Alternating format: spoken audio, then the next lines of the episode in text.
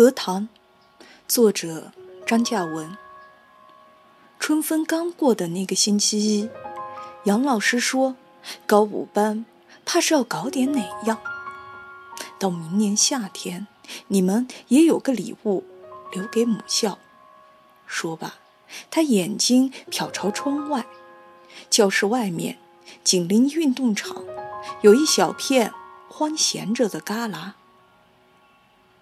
说干就干，班主任率先挽袖，带着他的四五十号人马挥锄舞镐，运土搬石。当天就在这片旮旯上筑起一圈堤坝。随后半大个月的光景，课前课后，早早晚晚，还有劳动课，统统铺在这里。那架势劲头，像前些年江边人修大寨田。高五班在整哪样？挖鱼塘，哦，要养鱼，哦，他们要做副业，苦班费。坝塘中间筑了一座假山，很小，三四平米左右，被命名为太阳岛。岛上栽金竹、指甲花和兰草，还有那堆斑斓的鹅卵石，是从西庆河捡来的。池塘边种杨柳，河水哗哗注进塘子，水满溢出来，又灌回河沟。清亮的沁河水绕教室而去，穿过那片洗树林，流向街子，奔往澜沧江。打算养些哪样？黄辣丁、石八子、小鲫壳、古花鱼、江鱼。四月十号，星期五，杨老师率几个男生齐齐地撸起裤腿，把几颗裹着黑泥巴的东西栽进池塘里。莲藕哪点找呢？少年没见过这东西。哟，算是大功告成了吧？反正少年男女们隐约有些情绪。或者说，多少有点终于完成任务的感觉。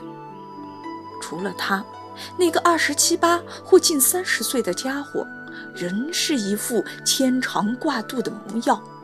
他老是在池子边背着手溜过来踱过去，或蹲下，抓一把泥巴塞石缝，要么伸手从水里提拎出一根草来。哦，还有瓷菇。红瓶和水葫芦也在水面上华丽地晃着，没有栽过这些东西吗？他们从哪点跑进来呢？嗯，少年反应过来，班主任带着大家见的是一个荷塘，课文里描绘的那种。杨老师似乎太喜欢荷塘月色，先是自己亲自全文朗读。接着要求每个人必须背诵其中几段，到最后干脆要求全篇都最好背下来。这是一条幽僻的路，白天也少人走，夜晚更加寂寞。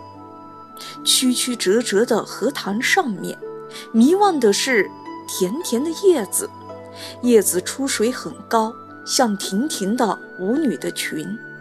层层叶子中间，零星的点缀着些白花，有袅娜的开着的，有羞涩的打着朵的。立夏，百草葳蕤，柳丝千条，池塘中的莲叶已经又大又圆，高高的伸出水面，叶心里晃着一团团银子般的雨水。这几天心里颇不宁静。晚自习，少年溜出来，坐到这荷塘边，荷花可会开？少年心里在想，他还不曾见过荷花呢。